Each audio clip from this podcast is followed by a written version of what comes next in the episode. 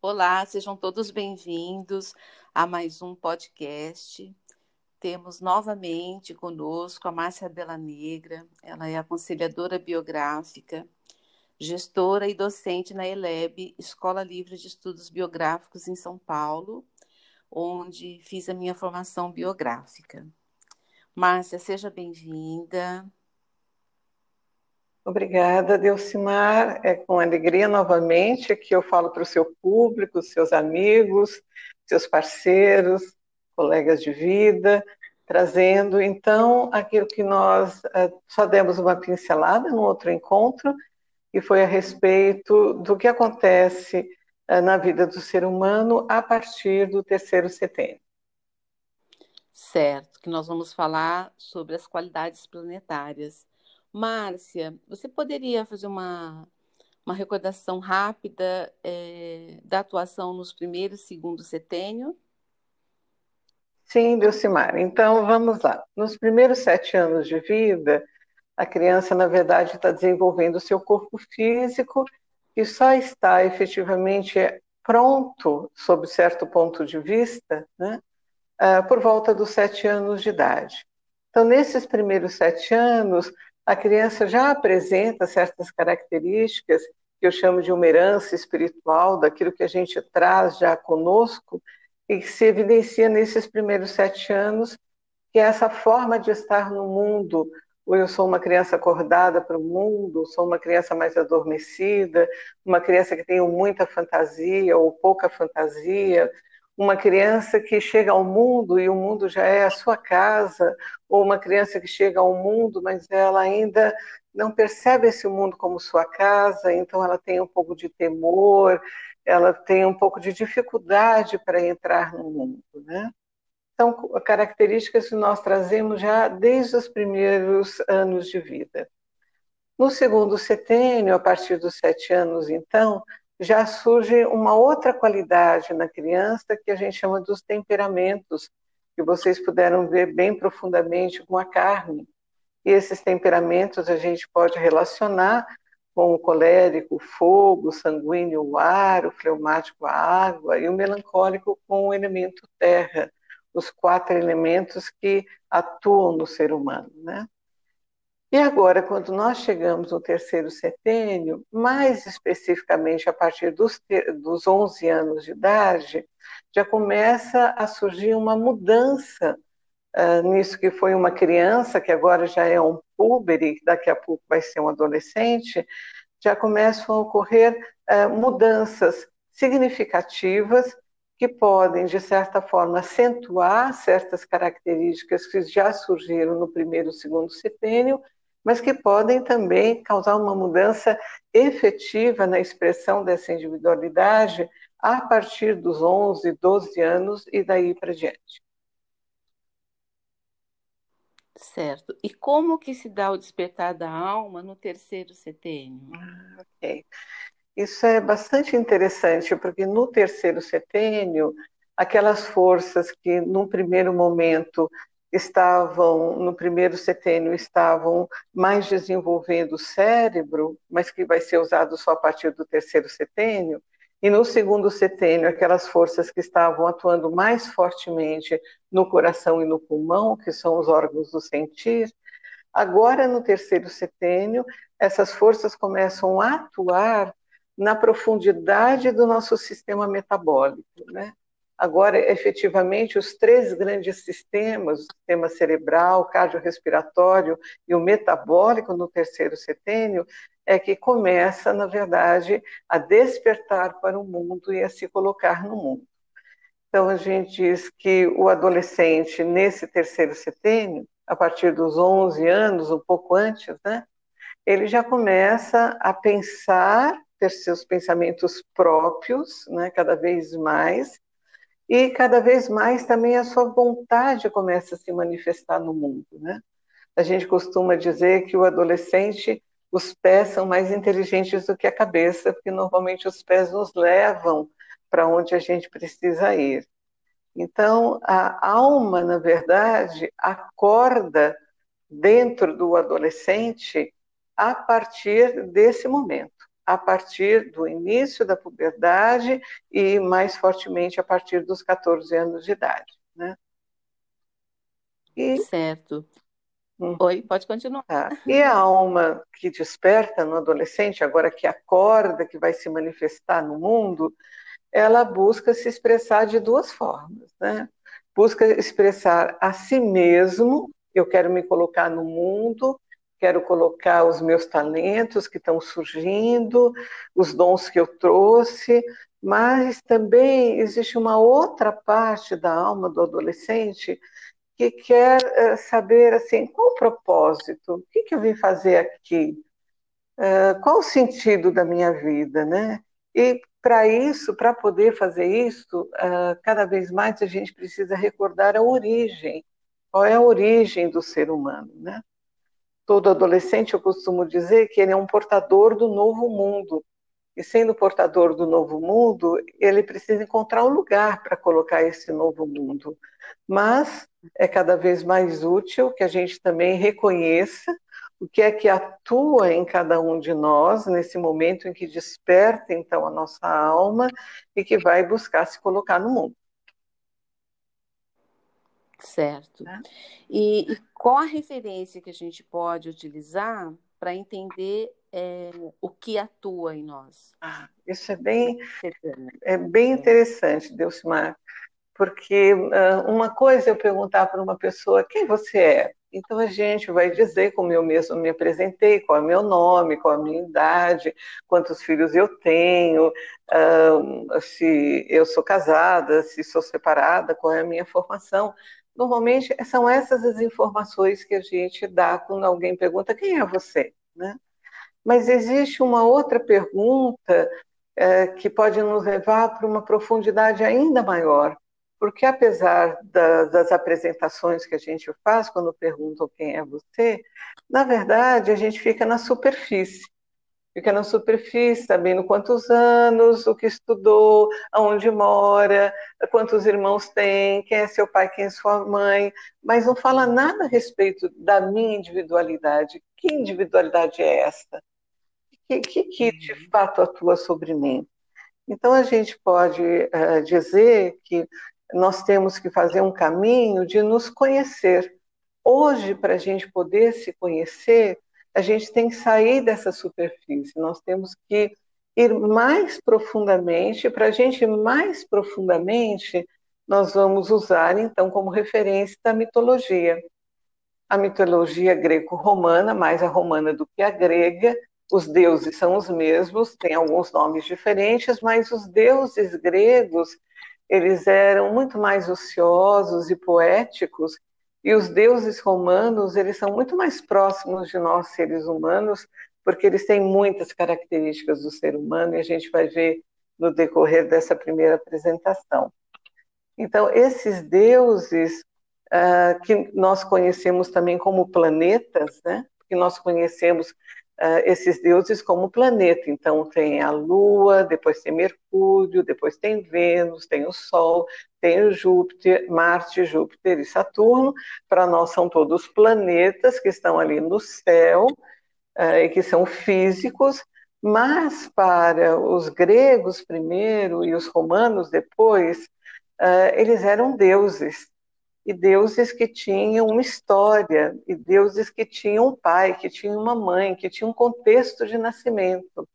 Então, nós vamos usar esses deuses da mitologia, como eu disse, mais romana do que a grega, ah, para que a gente possa ver que forças são essas que estão atuando na alma de um adolescente, né?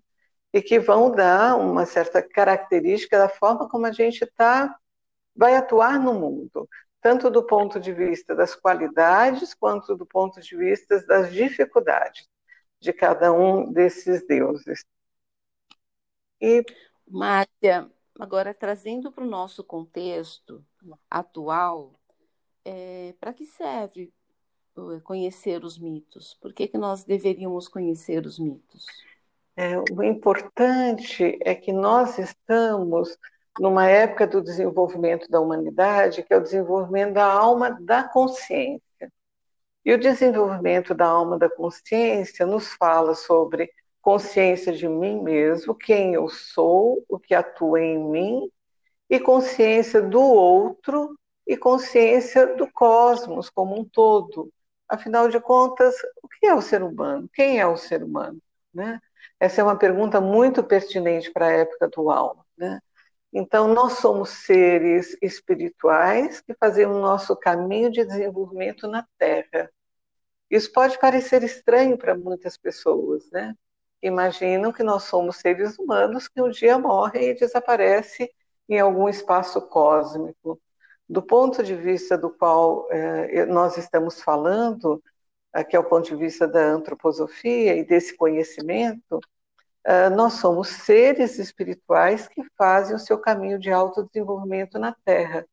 Estamos todos nos desenvolvendo de forma conjunta, eu, você, os seus amigos, todos os meus amigos, a humanidade como um todo. Todos nós estamos nos desenvolvendo e precisamos saber o que é que atua em mim, né?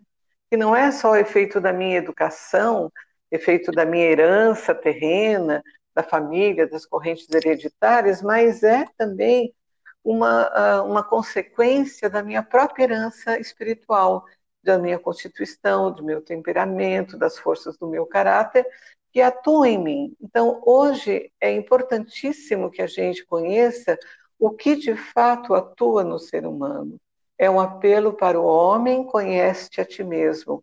Conhece a ti mesmo, porque vai ser essencial cada vez mais eu sair da superfície do que é o ser humano e entrar realmente no que nós somos. Né? Que seres espirituais são esses que estão na Terra com essa vestimenta desse corpo físico, mas que têm como missão o seu autodesenvolvimento. E para se desenvolver, eu preciso primeiro me conhecer. Márcia? Márcia? Oi? É que falhou um pouquinho, mas tudo bem. Ah, Márcia, tá bom. Mas foi Oi. só um pouquinho mesmo. É, você quer complementar?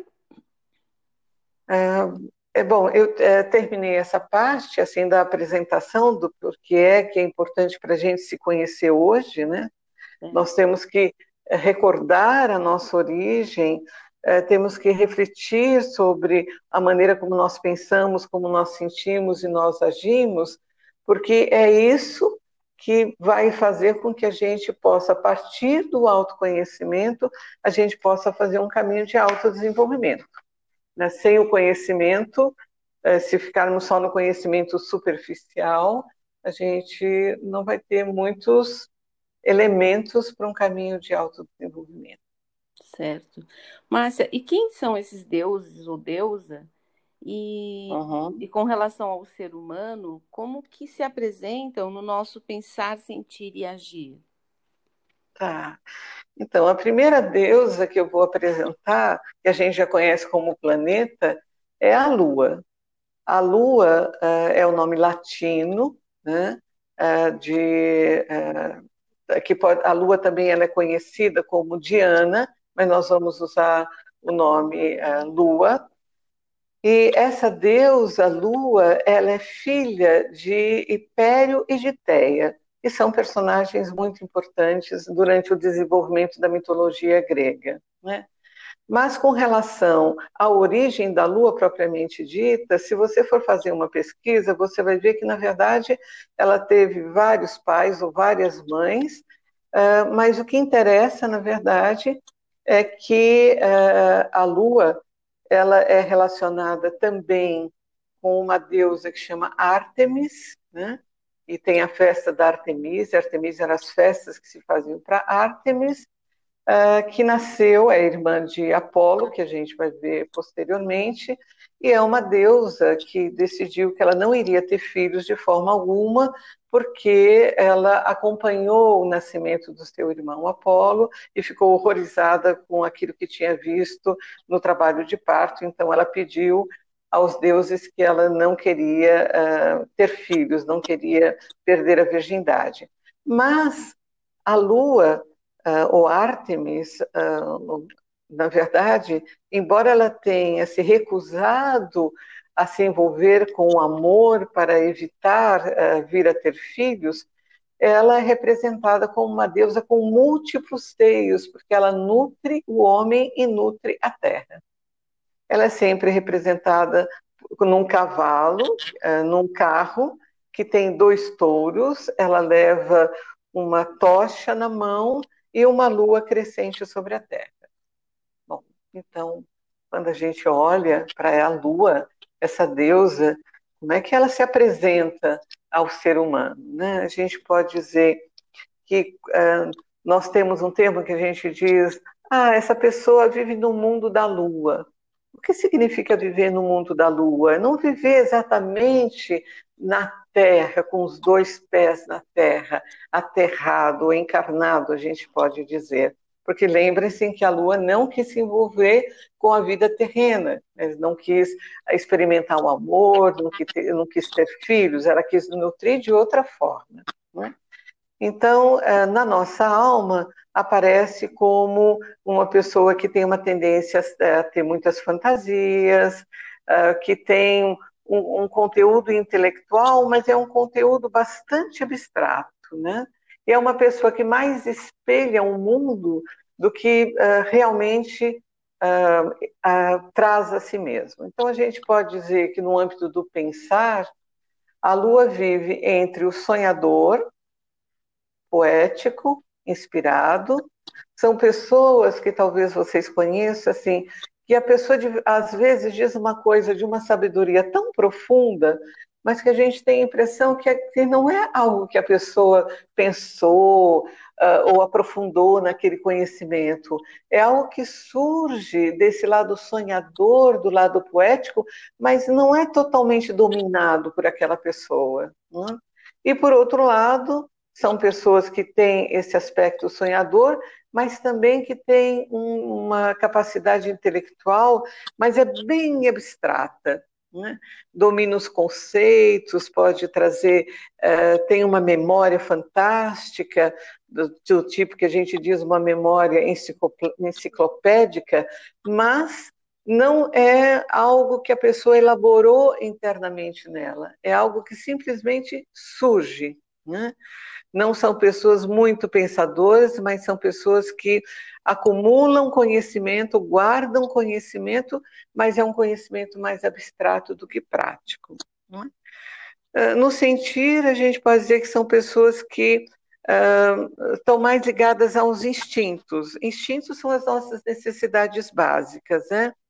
Então, são pessoas que uh, são muito conectadas com o cuidar do meio ambiente, da casa, da família, são pessoas extremamente receptivas, são muito perceptivas ao que o outro precisa, então, se tem uma amiga que não está bem, que está doente, ir lá oferecer um chá ou fazer uma sopa é uma coisa muito uh, natural para quem tem essa força da lua no sentir, e tem também muitas inclinações artísticas.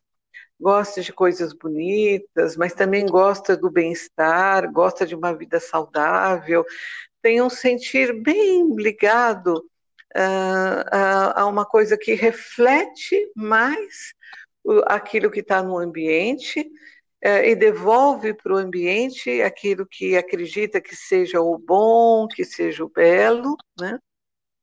Então são pessoas que é, espelham muito mais as necessidades do que colocam as suas próprias necessidades. Né? E no agir, a gente pode dizer que são pessoas bastante cuidadosas, que se adaptam muito à, à vida, porque são bastante instintivas, percebem o que precisa ser feito, como precisa ser feito. Né? É, e espelha muito o que está acontecendo no ambiente, e espelha no seu próprio comportamento. São pessoas mais tendentes a serem conservadoras, a cuidarem da rotina, dão muita sustentação à vida. Por que dão muita sustentação à vida?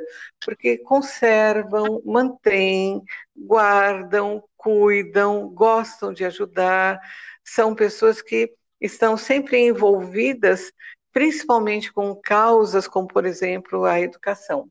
Né? Então, a gente pode dizer que no pensar e no sentir e o agir são pessoas que estão disponíveis Márcia, é, pode haver um, um, exagero na expressão dessas forças, dessas qualidades no ser humano? E se isso for possível, como que a pessoa pode cuidar desses exageros? Tá. Existe sim. Que ela toma consciência, né? Tá. Existe sim, existem exageros, né? Imagina um excesso de lua, pode ser uma pessoa que uh, vive só na rotina, repetindo sempre a mesma coisa. Isso pode acontecer. Um excesso de lua pode ser uma pessoa que guarda muitas coisas, guarda tudo, qualquer papelzinho, ou gosta de fazer coleções, gosta de juntar coisas, né? Então pode fugir um pouco, no pensar pode fugir um pouco da realidade, e, e, não se apropria da, da, vida dos pensamentos, então os pensamentos surgem, são pensamentos fantásticos, mas a gente percebe que a pessoa não não está dominando os seus próprios pensamentos, né? É, no sentir pode ser assim, um exagero de acolhimento, um exagero uh, uh, de percepção do outro, sem nenhuma descrição. Então, percebe algo na pessoa, imediatamente já fala, aquilo que percebeu sem ter o cuidado com o sentir do outro, né? e pode ser uma pessoa assim imprudente, né? um certo sonambulismo, é, que não está acordada para as coisas que estão acontecendo à volta dela. Então, são pessoas que a gente vê que tem uma tendência de repetir sempre as mesmas coisas, sempre do mesmo modo.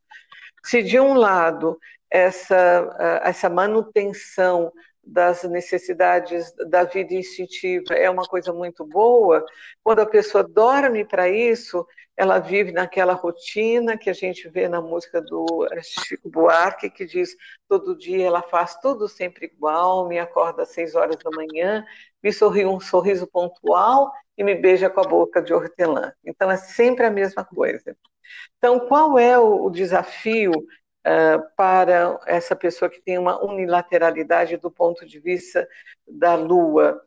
É realmente uh, deixar, é realmente penetrar nas profundezas das coisas, é desenvolver uma força de ser mais profundo, refletir mais sobre as coisas que estão uh, que está falando, as coisas que está trazendo, uh, aprofundar o seu conhecimento, né?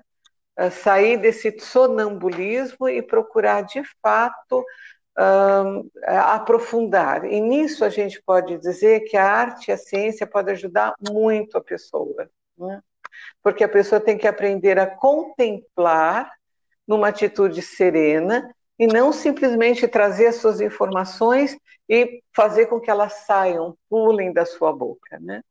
Então, a atividade artística e uma, uma formação mais científica, que procura realmente se aprofundar no conhecimento, é muito importante para a pessoa que tem a força da lua.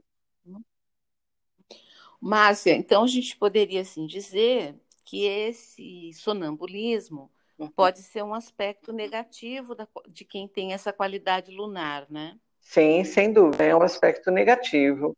Então, o sonâmbulo é o que age, o que faz coisas, o que diz coisas, mas ele está dormindo, ele não está acordado. Né? Então, ele. Teria mais alguma. Teria mais algum aspecto negativo além da, do sonambulismo, para quem tem a qualidade lunar? Os aspectos negativos eh, foram os que eu trouxe, né? É, no âmbito do pensar, no sentir e no agir. Mas a gente pode dizer que, além disso, existe também um aspecto negativo, que são pessoas que são passivas diante das situações, são muito uhum. influenciáveis e podem ser muito imprudentes. Né? A pessoa pode dizer alguma coisa eh, sem ter consciência do que foi que disse e aí causar situações bem complicadas no entorno dela. Né? E por outro lado, qual, qual, seria a principal virtude? Então? A principal virtude é a fantasia criativa. Né? Uma pessoa que tem uma fantasia, então podem ser pessoas que se expressam através da arte de uma forma muito boa, tem um calor no acolhimento do outro, realmente eles veem o outro, percebem o outro, uh, têm a, capacidade de cuidar do ambiente, uh, têm uma, uma, percepção clara para aquilo que é o saudável, porque estão muito ligados também às forças de manutenção da vida, e as forças de manutenção da vida são forças de natureza, e porque percebem o outro, né? porque veem o outro de forma geral, são pessoas que têm um impulso uh, que pode ser muito valoroso, tanto para o âmbito social quanto para o âmbito educacional. Hum?